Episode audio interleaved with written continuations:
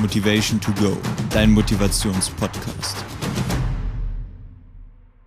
Hi Marvin, schön, dass du heute hier bist. Freut mich, danke. Für alle, die Marvin noch nicht kennen, Marvin hat 2018 an der GNBF teilgenommen. Das ist die deutsche Meisterschaft im Bodybuilding. Und GNBF steht für German Natural Bodybuilding und Fitness Federation und war da in der Juniorenklasse 2 und hat da den Vizeplatz geholt. Also er wurde der Zweite in seiner Klasse. Und das ist auf jeden Fall eine richtig krasse Sache. Und ich war halt auch damals viel dabei, habe viel mit ihm trainiert. Und deswegen kenne ich ihn auch eigentlich schon ganz gut. Und ich weiß, dass er halt echt ein extrem motivierter Mensch ist. Ich glaube, dass du da halt auch einfach richtig viel jetzt von diesem Interview lernen kannst. Und ich möchte die Podcast-Folge heute in drei Kategorien einteilen. Einmal vor dem Wettkampf, einmal während des Wettkampfs und einmal nach dem Wettkampf. Wie kamst du dazu, dass du gesagt hast, okay, ich bin jetzt bei der deutschen Meisterschaft dabei? War das schon immer klar, so auch als junger Mensch, dass du dachtest, okay, ich will irgendwas Großes erreichen oder so? Oder kam das irgendwann, dass du dachtest, okay, eigentlich hätte ich mal Bock auf eine Meisterschaft so? Ja, das ist eine schwierige Frage, weil ich bin da eigentlich eher so ein bisschen reingerutscht, würde ich sagen. Ich habe auch mit dem Sport eigentlich eher durch Zufall angefangen, weil Kumpels von mir mich dazu motiviert haben und gesagt haben, hey, willst du nicht mal mit uns ins Studio gehen? Da war das damals noch nicht so populär. Da waren eher noch so, ich sag mal, ältere Leute im Studio und nicht so viel jüngere, aber dann haben wir es einfach gemacht und dann, weiß ich nicht, ist uns auch irgendwann mal nach mehreren Jahren, die wir das durchgezogen haben, der Gedanke in den Kopf gekommen, ja, lass uns mal an einem Wettkampf teilnehmen. Dann hat sich das zwar immer noch ein paar Jahre gezogen, bis ich es dann auch wirklich gemacht habe. Die anderen waren leider dann doch nicht dabei. Die haben einen anderen Weg eingeschlagen. Aber so ist das dann bei mir gekommen. Ja, nice. Das klingt schon mal richtig gut. Oft ist es ja so, dass viele Menschen, die auf der finanziellen Ebene erfolgreich sind, also die irgendwie reich sind, dass die das gar nicht selbst unbedingt sich erarbeitet haben, sondern einfach viel Geld oder viele Immobilien geerbt haben. Gab es bei dir auch eine Sache, vielleicht die Genetik oder sonst was, wo du sagst, okay, da hatte ich schon einfach schon ein gutes Start-up? Oder war das, dass du sagen würdest, okay, hey, ich habe dieses Ziel gehabt und ich wollte mir das unbedingt erkämpfen und musste dafür halt auch extrem viel arbeiten? Ja, ist auch, ist auch eine schwierige Frage, finde ich, weil ich glaube, viele, die die ein bisschen krasser sind, die sagen dann, nee, das liegt nicht an Genetik, das liegt nur daran, dass ich vollkommen durchgezogen habe und viele, die vielleicht nicht das erreicht haben, was sie vielleicht erreicht haben wollten, die suchen sich dann die Ausreden in der, in der Genetik, die bei denen fehlt. Es ist, glaube ich, ein Zusammenspiel von beiden Dingen. Also ich würde schon sagen, dass ich in gewissen Partien genetisch vielleicht ein bisschen mehr bevorzugt bin als der Durchschnittsbürger. In manchen, weiß ich nicht, glaube ich auch, dass ich ein ganz, ganz normaler Mensch bin. Aber es ist, glaube ich, eine Mischung aus Genetik und Disziplin einfach, die das Ganze macht. Ja, ah, okay. Ja, jetzt möchte ich zum zweiten Step kommen und zwar jetzt auf dem Weg zum Ziel oder während des Weges. Jetzt gehen wir halt weg vom Startup und da möchte ich halt auch noch kurz erzählen, das weiß ich nämlich noch ziemlich genau. Ich weiß noch, wie warm das war, wo du auf dem Fahrrad gefahren bist in dem Fitnessstudio. Ich weiß nicht mehr, es war ja auch schon Oktober, aber es war trotzdem ziemlich warm. Und mir war auch trotzdem warm, obwohl ich da so wenig Körperfett hatte zu dem Zeitpunkt. Da war das nämlich doch so, dass äh, ich glaube, da warst du dir ein bisschen unsicher, ob das passt mit dem Gewicht. Wie viel wogtest du ganz am Anfang und dann schlussendlich, wie viel musstest du bei dem Wettkampf wiegen? 75 Kilo waren das, oder? Ah, ja, ich, ich wusste nicht mehr, ich weiß nicht mehr, wie viel ich genau am Anfang wog. Es müssten so um die 92 Kilo gewesen sein. Und ich habe mir halt in den Kopf gesetzt, vielleicht jetzt nochmal um Zuhörer abzuholen. Es gibt ähm, beim Bodybuilding verschiedene Gewichtsklassen, in die man dann eingeteilt wird, damit das Ganze ein bisschen fairer ist bei so einem Wettkampf. Und ich habe noch in der Juniorenklasse teilgenommen, weil ich dann noch das entsprechende Alter dazu hatte. Und da gab es einmal unter 75 Kilo und da drüber. Und ich habe mir halt den Kopf gesetzt, okay, die da drüber müssen sowas von Schränke sein, da kann ich gar nicht gewinnen. Deswegen muss ich unbedingt weniger als 75 wiegen. Also habe ich mich von 92 auf 75, war der Plan, mich runterzuhungern. Und dann halt am Tag vorm Wettkampf war es aber immer noch zu viel. Und dann kommt die Story jetzt hier, die, die Silas angeschnitten hat. Also da muss ich mich dann aufs Fahrrad setzen mit ein paar Hoodies und ein paar Jogginghosen an und dann nochmal eine Stunde Gas geben, damit ich nochmal alles rausschwitze. Das war halt so krass. Also wirklich, er wog dann, also er war schon echt relativ dünn, also natürlich noch sehr muskulär und äh, definiert, aber trotzdem 75 Kilo ist jetzt ja nicht das Höchstgewicht. Und das war so krass, weil das war, ich weiß nicht, wie warm es genau war, aber 22 Grad oder sogar noch wärmer, ich weiß es nicht mehr. Und er hatte da wirklich ein T-Shirt an, glaube ich, und drei Pullover, eine lange Jogginghose. Und was man auch noch dazu sagen muss, du kannst mir noch kurz erzählen, wie eine Entwässerung ungefähr abläuft. Achso, ja, also bei so einem Wettkampf ist es natürlich erstmal, ich würde sagen, drei, vier Monate vorher so, dass man einfach Körperfett abspeckt, indem man einfach weniger isst, weniger Kalorien zu sich nimmt. Und die Endphase, die gestaltet sich dann so, dass man erstmal für drei, vier Tage noch eine sogenannte Aufwässerung macht. Also da trinkt man dann wirklich krank viel. Wie viel genau? Ich habe, es, es waren vier Tage bei mir und am ersten Tag, ich habe jeden Tag noch einen Liter Brennnesseltee getrunken, weil der auch nochmal das Wasser aus dem Körper zieht. Und zusätzlich zu diesem Liter Tee waren es am ersten Tag noch sieben Liter Wasser, am zweiten acht, am dritten neun und am vierten zehn.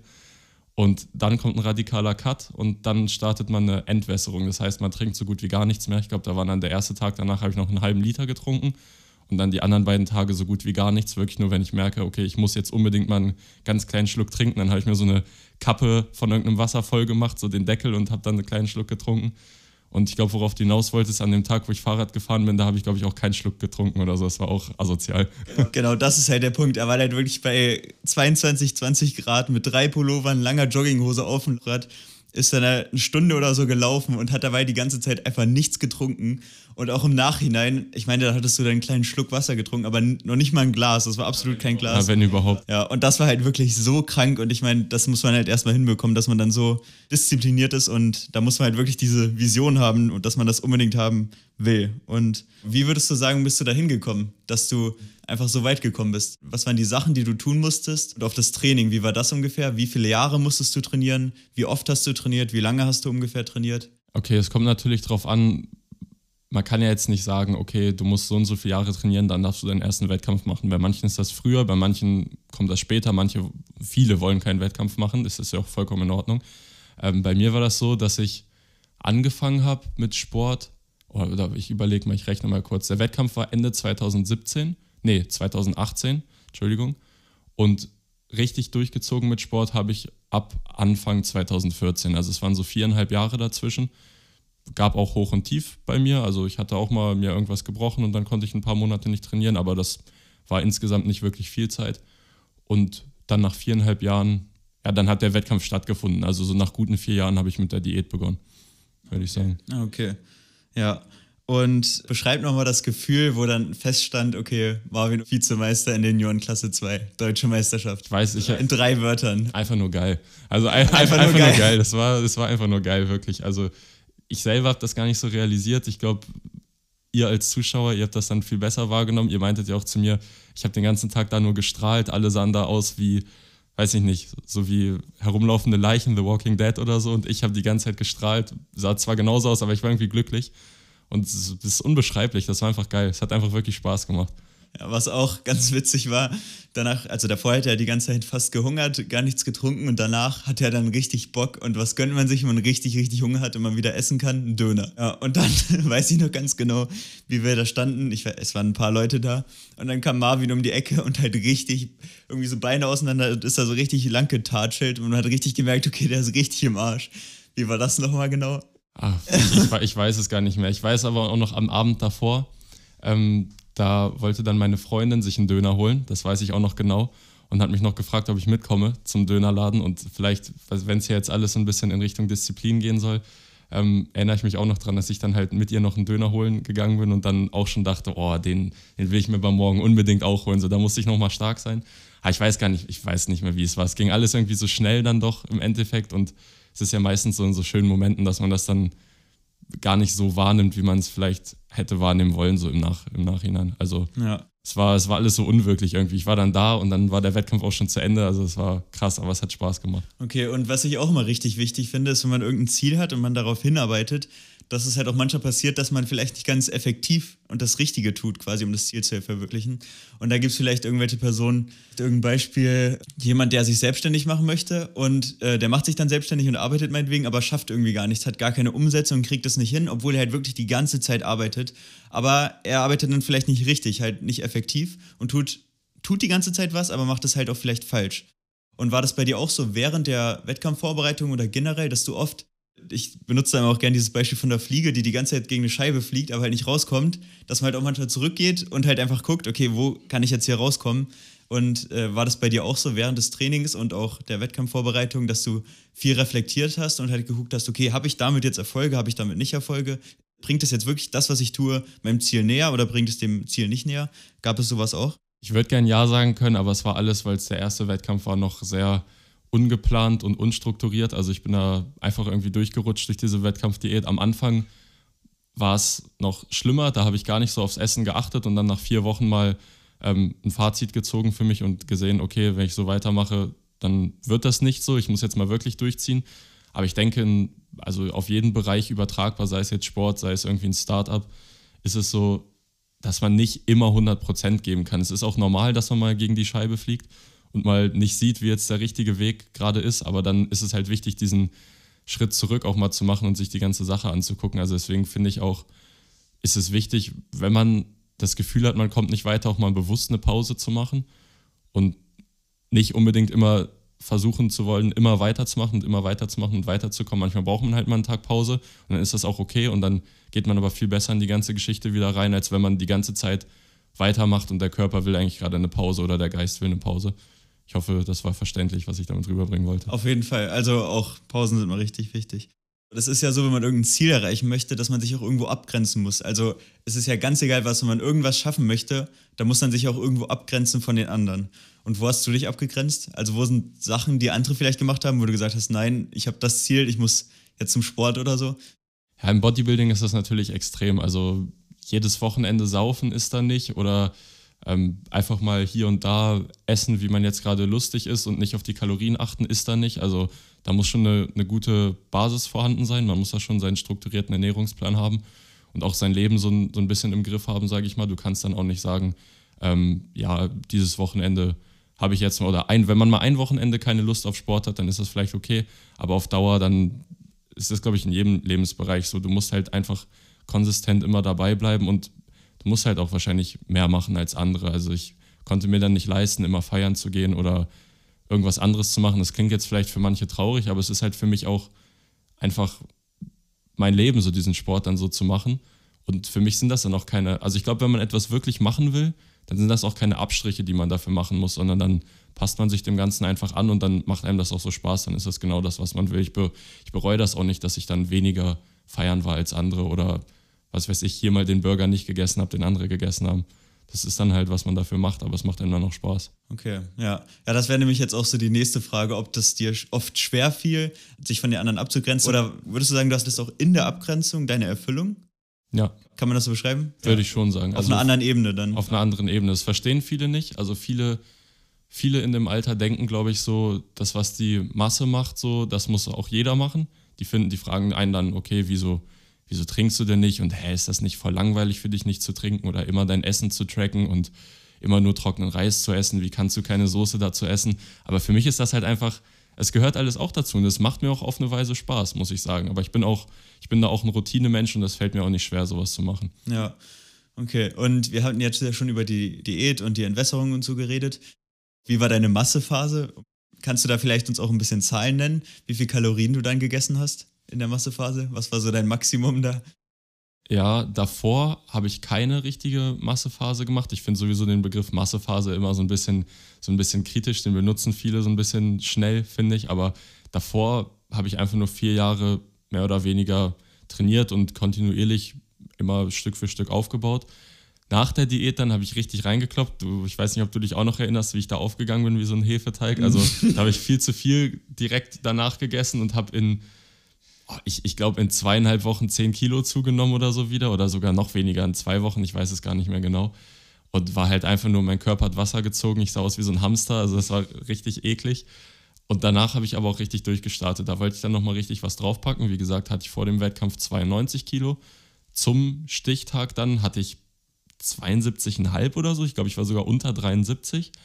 Und hoch bin ich dann wieder innerhalb der nächsten ja, innerhalb des nächsten Jahres, der nächsten 14, 15 Monate auf 104 Kilo dann von den 73, die ich hatte, also 30 Kilo zugenommen.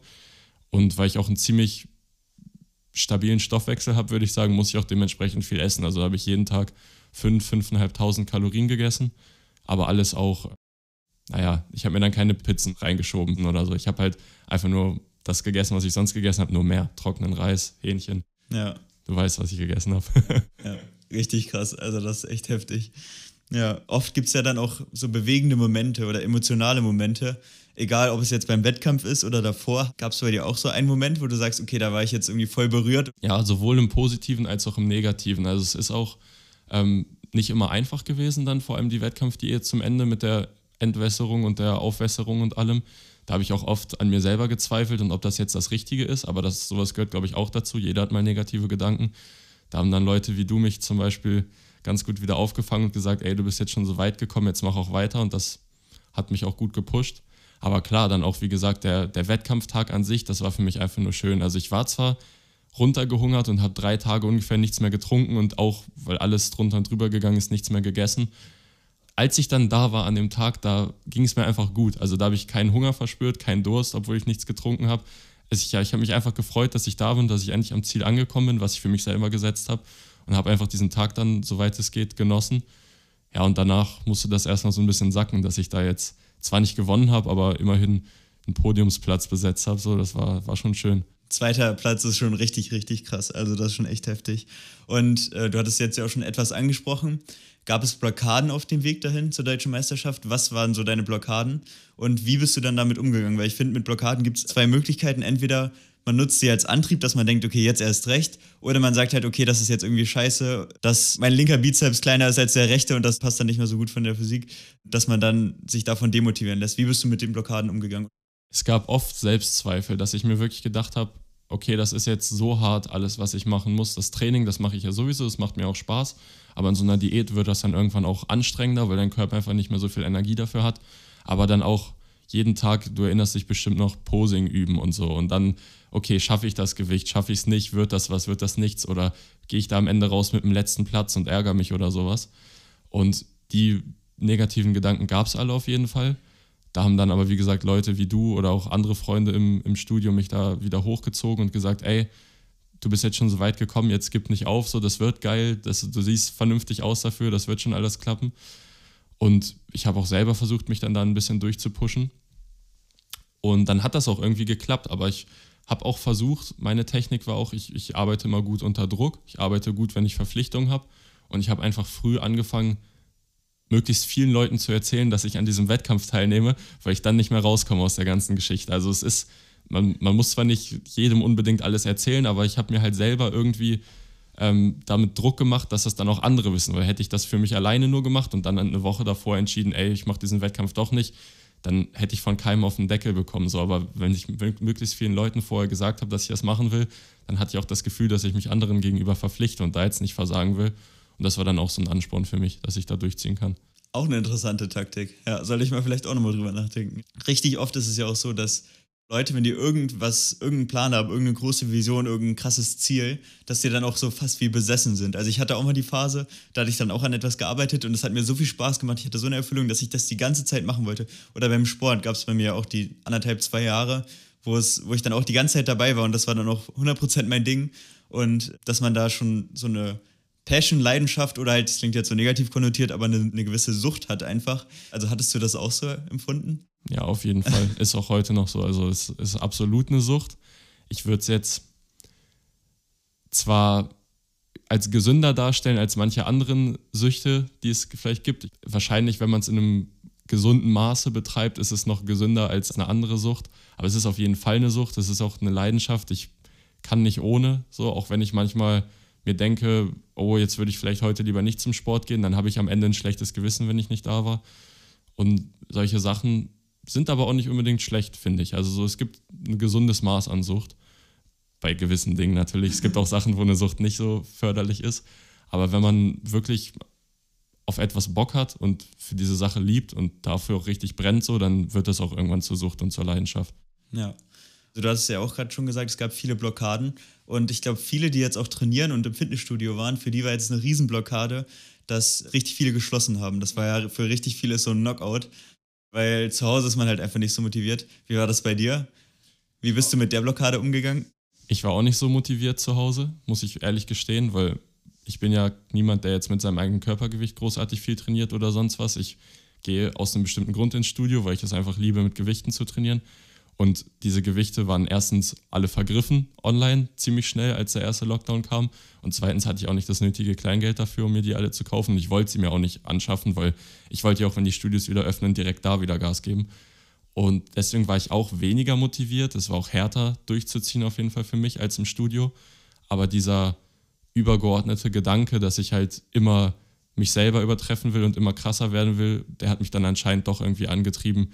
Ich sag mal größtenteils diese Zeit effektiv zu nutzen. Da gab es auch schon den einen oder anderen Tag, wo ich dann mal nicht trainiert habe, was es jetzt im Studio so nicht gegeben hätte. Aber ich denke, das ist alles noch im Rahmen, wenn man bedenkt, dass die Studios mehrere Monate zu hatten. Auf jeden Fall. Und wie oft warst du dann im Monat trainieren oder in der Woche? Kannst du das so grob einschätzen? Zu normalen Zeiten im Studio? Nee, jetzt Lockdown. Ich habe immer zwei Tage trainiert und dann einen Tag Pause gemacht, wenn ich mich richtig erinnere. Also, dass ich jede Muskelgruppe irgendwie noch zwei, dreimal die Woche, auch wenn mit wenig Gewicht belastet habe. Also ich habe dann eher darauf gesetzt, mehr Wiederholung zu machen, um die Muskeln einfach ein bisschen zu erhalten, weil ich nicht das nötige Gewicht hatte, um da jetzt im normalen Wiederholungsbereich zu arbeiten, sage ich mal. Aber das war, das war okay. Das ging auch so. Man musste sich nur zu helfen wissen. Zu der Zeit dann, auch während des Wettkampfs und generell in deinem Leben, woher schöpfst du deine Motivation? Weil klar kostet das auch alles Kraft und Energie, dann trainieren zu gehen, wenn andere feiern gehen oder trainieren zu gehen, während andere einfach ein bisschen rumchillen und YouTube gucken oder so. Also, was hat dich da so ganz genau angetrieben? Wo war denn, woher kam das Feuer, die Flamme in dir? Ja, ich glaube, dieser Antrieb, ähm, da denken sich immer viele, das ist super schwer, den irgendwie zu erzeugen. Aber wenn du, das habe ich glaube ich vorhin schon mal gesagt, wenn du auf irgendwas richtig Bock hast und es deine Leidenschaft ist, dann musst du dich da nicht quälen. Also klar war es hart, aber ich wollte es ja auch machen. Und da war einfach mein Antrieb, mich immer selber zu übertreffen und einfach, dass ich mir ein paar Jahre vorher mit meinen Kumpels damals mal das Wort gegeben habe, sozusagen, ey, eines Tages stehen wir gemeinsam auf der Bühne. Und wenn die anderen schon ihr Wort nicht gehalten haben, dann wollte ich wenigstens für uns drei da oben stehen, sage ich mal. Und es war einfach, es war hart, aber die Motivation kam von selber, würde ich sagen, weil ich was gemacht habe, was, was mir auch Spaß macht und was mich erfüllt. Ja, okay. Und wenn du dir vorstellst, dass jetzt eine Person einen Podcast hört, ganz egal welchem Alter der jetzt ist oder sie, und die Person ist gerade unmotiviert. Wie könntest du die Person jetzt motivieren? Also es gibt ja die Sachen, wo man weiß, okay, dass wenn man jetzt übergewichtig ist, weiß man, okay, man sollte jetzt mal eine Diät machen. Wenn man jetzt irgendwie im Studium ist oder in der Ausbildung und die Klausuren sind, dann, ich meine, das kennt jeder, das kenne ich auch, dann hat man nicht immer Bock zu lernen oder sonst was. Und dann chillt man doch lieber oder macht was anderes. Oder jemand möchte Muskeln aufbauen, aber hat halt einfach nicht die Motivation, ins Fitnessstudio zu gehen. Und was sagst du zu so einer Person, die dann unmotiviert ist? Was wäre so eine Sache, die du dir vorstellen könntest zu sagen? Wichtig ist es einfach immer, das Ziel im Auge zu behalten, was man verfolgt, was ganz weit weg vielleicht noch liegt, bei manchen vielleicht etwas näher, weil so in kleinen Zeitabschnitten denken ist schwierig, finde ich. Also klar sollte man sich eine große Aufgabe in kleine Teile aufteilen und dann hat man Wochenziele oder so, das macht die ganze Sache ein bisschen einfacher. Aber wenn ich jetzt nur zum Sport gehen würde und den Gedanken dabei habe, oh, das wird aber heute wieder anstrengend, oder wenn ich lerne und mir denke, oh, Lernen ist aber langweilig, so, das ist so, das ist einfach Fakt, wahrscheinlich für die meisten. Manche genießen vielleicht auch das Lernen, aber es gibt ja ganz verschiedene Leute. Aber wenn man dann immer im Auge behält, was man damit erreichen will, hier, ich will auf eine Meisterschaft, ich will irgendwann mal so und so aussehen, dann sind, glaube ich, auch die kleinen Hürden, die da mit auf dem Weg sind, dann die Nebensache, sondern wenn man immer im Kopf behält, das, damit will ich oder dafür ist das, was ich hier gerade mache, da will ich mal hin, dann zieht man daraus, glaube ich, auch den Willen dafür. Okay, ja, das klingt auch gut. Das habe ich auch mal im Buch gelesen, da wurde dann halt immer gesagt, dass man am Anfang schon das Ende sieht. Dass man am Anfang sich das Bild ausmalt, wo man stehen wird. Deswegen, das kann ich mir vorstellen, dass es schon sehr fördernd ist, ja. Ohne Ziel ist auch, glaube ich, der Weg dann viel härter. So, also wenn man kein Ziel hat, dann ergibt es natürlich auch für einen selber keinen Sinn, jetzt temporär irgendwas zu ändern an sich selber und nicht in der Komfortzone zu bleiben. Ja, das stimmt, ja. Und was würdest du sagen, war der größte Erfolg in deinem Leben? Ich würde wahrscheinlich schon sagen, dass der Wettkampf mein größter Erfolg war. Ich habe noch nicht so viele ähm, Sachen in der Hinsicht gemacht. Es gab viele in der Schule, die Fußball gespielt haben, schon seitdem sie klein sind und die bei sich zu Hause 10 Pokale und 20 Medaillen hängen hatten und vielleicht sonst noch irgendwas geschafft haben, aber ich, für mich waren die anderen Sportarten immer nichts und das war, ist eigentlich so die einzige Sache, die ich gemacht habe, wo ich mich irgendwie mit anderen messen konnte oder an meinen eigenen Zielen messen konnte. Und ich würde schon sagen, dass das mein größter Erfolg war. Also da bin ich auch schon stolz drauf, dass, es, dass ich das geschafft habe. Kann man definitiv auch sein. Das ist eine krasse Leistung. Ja, ich habe ja doch echt viel mitgemacht so und ich war ja eigentlich quasi fast immer dabei. Und das war schon ja, krass, was du da alles aufgeopfert hast.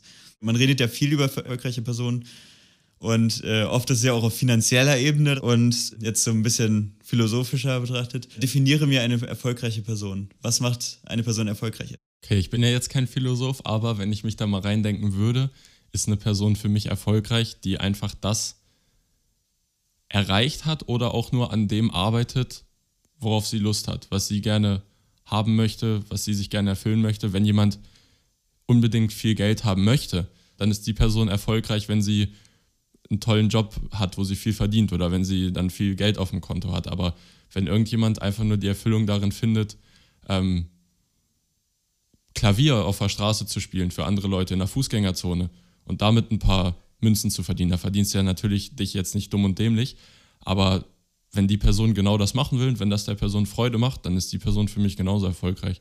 Also ich denke mal, das ist immer an den eigenen, an den eigenen Zielen dann auch festzustecken. Auch eine nice Ansicht, finde ich auch Hammer. Nochmal, wenn man am Anfang das Ende sieht, das funktioniert ja auch, wenn man Vorbilder hat. Also wenn ich jetzt meinetwegen in irgendeinem Unternehmen anfange und ich will Abteilungsleiter werden und dann sehe ich schon den Abteilungsleiter da und habe den als meine Inspiration, als mein Vorbild. Also hast du oder hattest du Vorbilder? Ja, habe ich und hatte ich. Die wechseln auch von Zeit zu Zeit. Am Anfang, ich weiß noch ganz früher, da war das mein Bruder. Der hat nämlich auch mal ähm, Fitness gemacht und das fand ich immer cool. Als ich klein war, war er für mich ungefähr die krasseste Person, die es gibt auf diesem Planeten. Und dann irgendwann waren es halt für mich so Fitness-Influencer, die ich dann kannte. Zum Beispiel? Ganz früh Lazar Angelov oder Ulysses oder so, oder Simeon Panda, die fand ich ganz cool. Am Anfang waren es halt gewisse Leute, oder ich, ich weiß auch gar nicht mehr, wer das ganz am Anfang war, aber auf jeden Fall weiß ich noch, dass es so war, dass ich Vorbilder hatte und irgendwann sah man schon sehr ähnlich oder genauso aus oder vielleicht sogar krasser als die Vorbilder. Und da muss man sich halt neue Vorbilder stecken. Also ich war dann auch niemand, der sich damit zufrieden gegeben hat, wie er aussieht. Ich bin auch heute nicht zufrieden, wie ich aussehe. Ich will, jetzt sind die Vorbilder halt ganz andere so. Jetzt Chris, Chris Bumstead zum Beispiel ist jetzt mein Vorbild. Ich weiß, ich werde nie so aussehen wie er, aber man muss sich halt hohe Ziele auch stecken. Und ich denke, es ist auch wichtig, dann mit den, mit den Zielen auch, ja, ich wenn man das so sagen kann, zu wachsen und sich dann neue Ziele zu suchen und nicht darauf zu beharren, okay, es ist jetzt gut, so wie es ist. Ich glaube, es ist wichtig, auch immer mehr zu wollen oder weiter zu wollen, sich weiterzuentwickeln. Ja. Würdest du es auch gut finden, dass man quasi nie sich zufrieden gibt, dass man immer mehr möchte? Oder findest du es auch manchmal wichtig, dass man sagt, okay, es ist jetzt auch gut, wie es ist? Kommt ganz drauf an. Also manche Sachen sind, werden bestimmt auch krankhaft, wenn man ähm, sich immer höhere Ziele steckt. Jetzt die Person, die ich angesprochen hatte vorhin, Chris Bumstead, das ist natürlich auch hier, das ist der Mr. Olympia, der amtierende in der Classic Physik, wenn ich mich jetzt nicht hier verhaspelt habe.